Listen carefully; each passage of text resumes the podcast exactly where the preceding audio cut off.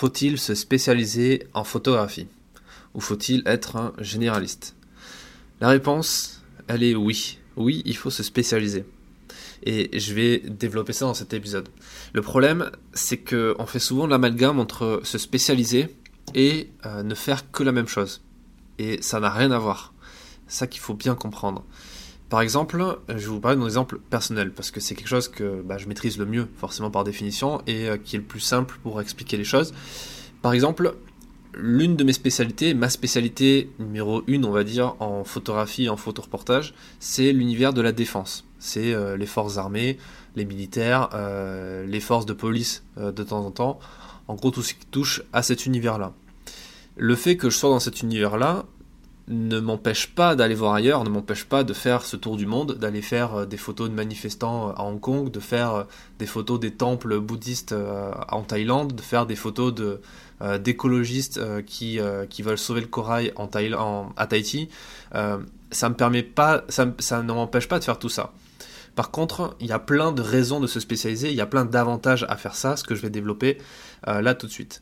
D'ailleurs, je vous renvoie vers le podcast que j'ai déjà euh, enregistré qui s'appelle De mémoire, non, je ne suis pas militaire, pour expliquer un peu tout ce système-là, pourquoi j'ai choisi ce parcours-là, euh, si ça vous intéresse, et si vous voulez en savoir un peu plus sur moi.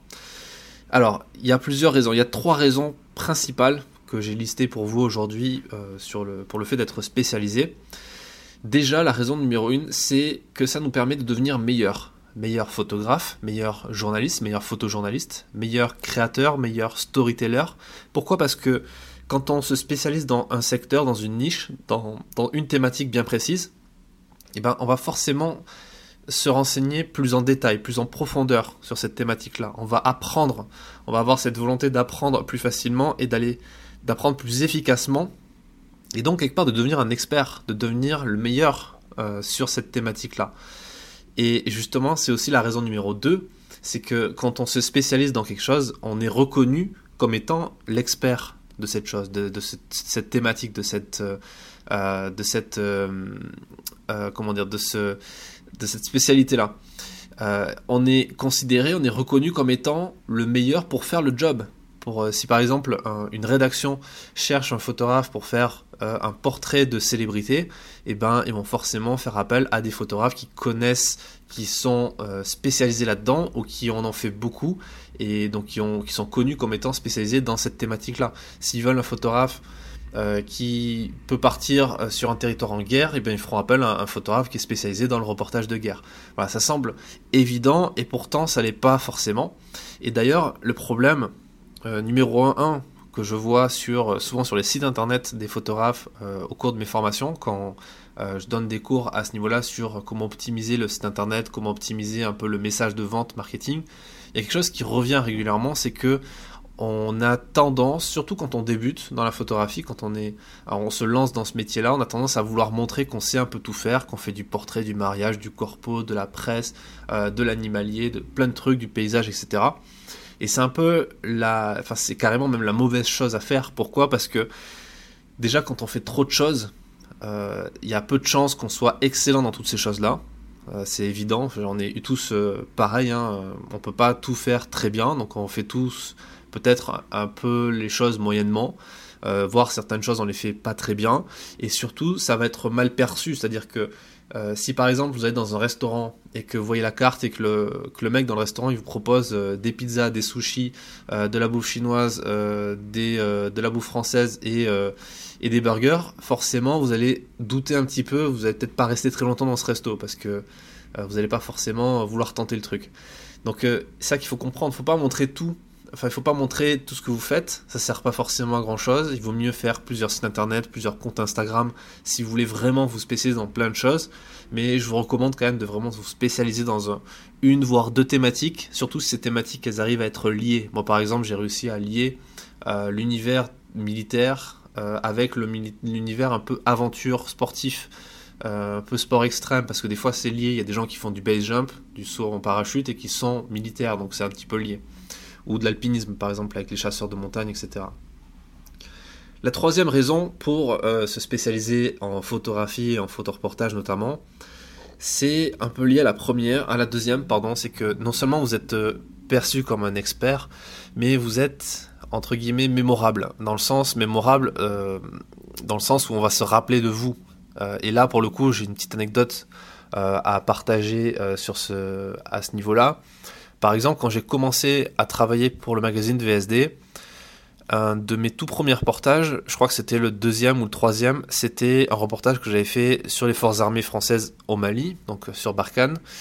Et quand euh, je suis revenu à la rédaction après ce reportage-là, après avoir, euh, après avoir été publié, quand je marchais dans les, dans le, dire dans les rues, mais dans les bureaux de la rédaction à Prisma avant qu'ils vendent le titre, euh, j'étais déjà venu, j'avais déjà rencontré des gens, mais là, ce qui est marrant, c'est que quand je donnais mon nom à la personne qui me le demandait, il me disait Ah, mais c'est toi le mec qui a fait euh, le truc au Mali. D'accord, c'est toi, c'est toi le Mali, c'est toi Barkhane.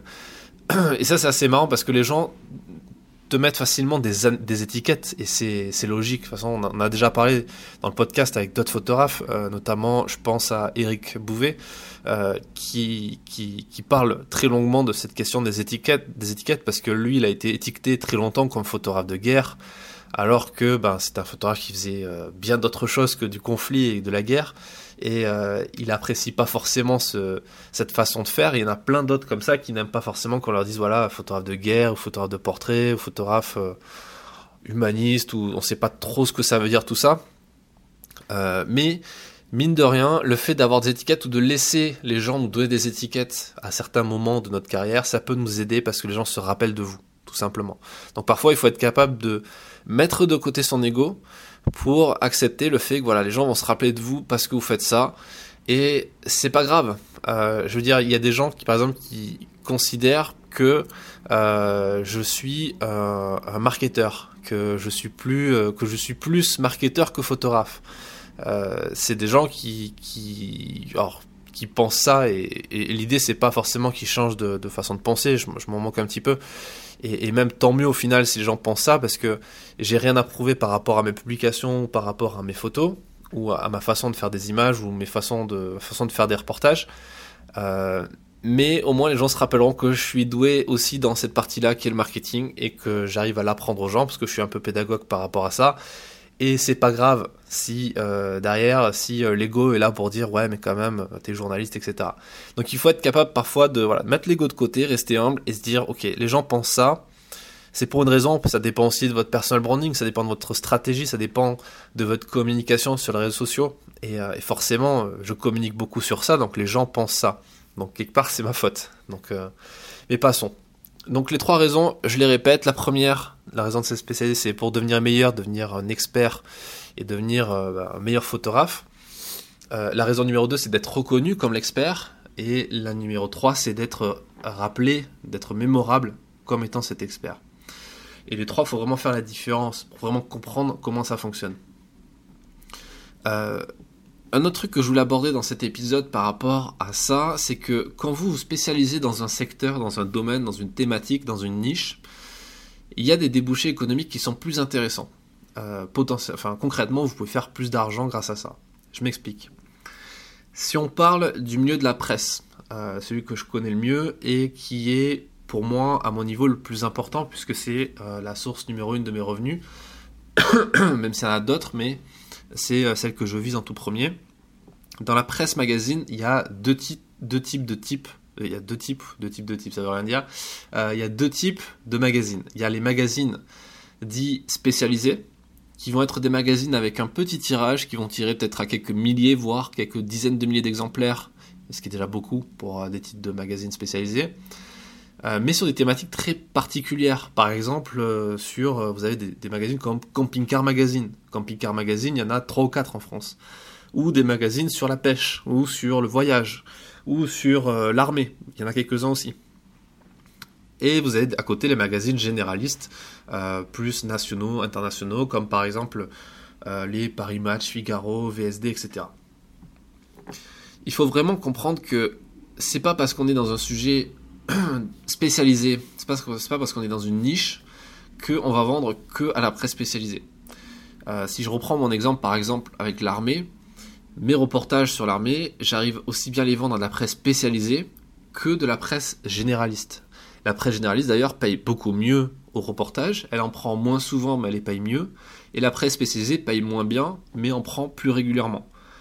Euh, par exemple, moi j'ai réussi à avoir ma carte de presse au tout début de mon, activité, donc euh, dans les années, je crois que c'était en 2013 ou 2014, et j'ai obtenu ma carte de presse parce que je vendais énormément de reportages en termes de, volume de photos et de pages publiées. C'était à chaque fois plusieurs, euh, plusieurs euh, pages, voire plusieurs dizaines de pages par magazine tous les mois dans de la presse spécialisée. Ça payait très peu, ça payait entre 50 et 100 euros la page, mais je faisais à chaque fois 10, 15, 20 pages de reportages euh, dans ces magazines-là. Et quand je vendais 2, 3 ou 4 pages maximum un magazine généraliste, je gagnais plusieurs centaines, voire plusieurs milliers d'euros. Donc les tarifs sont pas les mêmes, mais la fréquence d'achat n'est pas la même aussi. Donc ça peut se contrebalancer.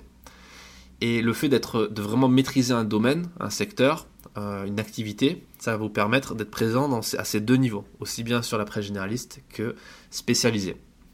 L'autre énorme intérêt en termes de débouchés économiques du fait de se spécialiser, donc d'être euh, vraiment bon dans un secteur là, dans un secteur, une niche, une thématique, c'est que vous allez être capable de sortir du business model ben, que vous avez visé au tout début, comme par exemple la presse. Euh, par exemple, ça c'est quelque chose que j'ai pu vraiment euh, découvrir et, optimiser ces dernières années. J'ai pu sortir du business de la presse sur certains secteurs pour euh, aller vers l'édition, le corporate, l'auto-édition, l'institutionnel. Par exemple, le dernier livre que j'ai auto-édité qui s'appelle Para, qui est un livre euh, de photos que j'ai réalisé avec un, collègue photographe qui lui est photographe militaire. Et vous avez un podcast qui en parle, il y a même plusieurs sur, euh, sur cette question-là. Euh, je vous renvoie vers l'interview de Jean-Raphaël Drahi qui parle de, son, de, son, travail de photographe militaire. ce livre-là, c'est un projet, ce sont des reportages, c'est une compilation en fait de reportages faits fait pour la presse originellement. Euh, même s'il y a des, photos qu'on a fait en plus pour le livre, qui s'est transformé en projet d'auto-édition et qui est beaucoup plus rémunérateur que certaines publications. Donc c'est une façon de gagner de l'argent avec vos photos qui est supplémentaire, qui se substitue pas complètement parce que c'est vraiment complémentaire et parfois qui peut même surpasser. Si vous faites du, du corporate ou de l'institutionnel, travailler pour euh, une région, un département, un ministère, ou euh, une ONG ou une entreprise, bah, forcément ça va être beaucoup plus rémunérateur. Là on parle de plusieurs centaines d'euros de prestations par jour euh, ou plusieurs milliers d'euros parfois. Donc ça c'est quelque chose qu'on est capable de faire une fois qu'on maîtrise vraiment son domaine, qu'on est spécialisé. Voilà pour cet épisode. Un dernier conseil avant de vous laisser et de vous donner rendez-vous demain pour le prochain épisode. c'est pas parce qu'il y a déjà beaucoup de monde dans cette thématique dans la thématique que vous ciblez qu'il ne faut pas y aller pour autant. Euh, je parlerai dans un prochain épisode d'une autre technique marketing, enfin pas d'une technique mais d'un terme marketing qui est très important à maîtriser, qui est celui de l'océan bleu, euh, qui est un petit peu le, pendant de la concurrence. Euh, j'en parlerai en détail, là je ne vais pas trop m'étendre, j'ai déjà parlé un peu trop pour cet épisode c'est pas parce qu'il y a déjà du monde dans un marché qu'il faut pas y aller. Au contraire, prenez les marchés aujourd'hui comme par exemple le fitness, euh, la santé, euh, l'argent, l'immobilier, les choses comme ça. Il y a beaucoup de gens euh, sur ce secteur-là. Si on prend le milieu de la photo, il y a beaucoup de photographes de mariage. Mais si vous vous lancez aujourd'hui comme photographe de mariage, c'est pas parce qu'il y a beaucoup de gens que vous allez jamais trouver de contrat. Au contraire, c'est parce qu'il y a beaucoup de gens que le marché est en bonne santé et que du coup il y a une demande aussi de photos, il y a une demande de nouveaux acteurs. Et ce qu'il faut faire, c'est être capable de se spécialiser dans sa spécialisation. C'est-à-dire que si vous rentrez sur un secteur qui est très concurrentiel, il faut être capable de montrer sa plus-value, d'être, de se spécialiser encore plus. Par exemple, un photographe de mariage, aujourd'hui, il peut pas juste dire je suis photographe de mariage. Il faut qu'il soit photographe de mariage avec une spécificité. Par exemple, travailler en argentique ou travailler au noir et blanc, travailler, euh, viser tel type de couple.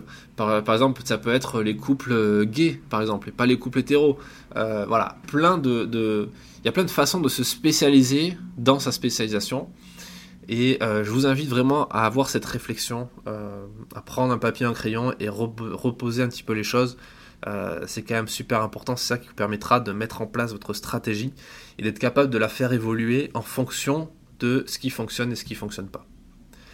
Voilà pour cet épisode. Comme à chaque fois, n'oubliez pas de le partager, de donner votre avis sur le podcast, de le noter sur iTunes, sur Apple Podcast, de vous abonner sur SoundCloud. Et je vous dis à demain pour le prochain épisode.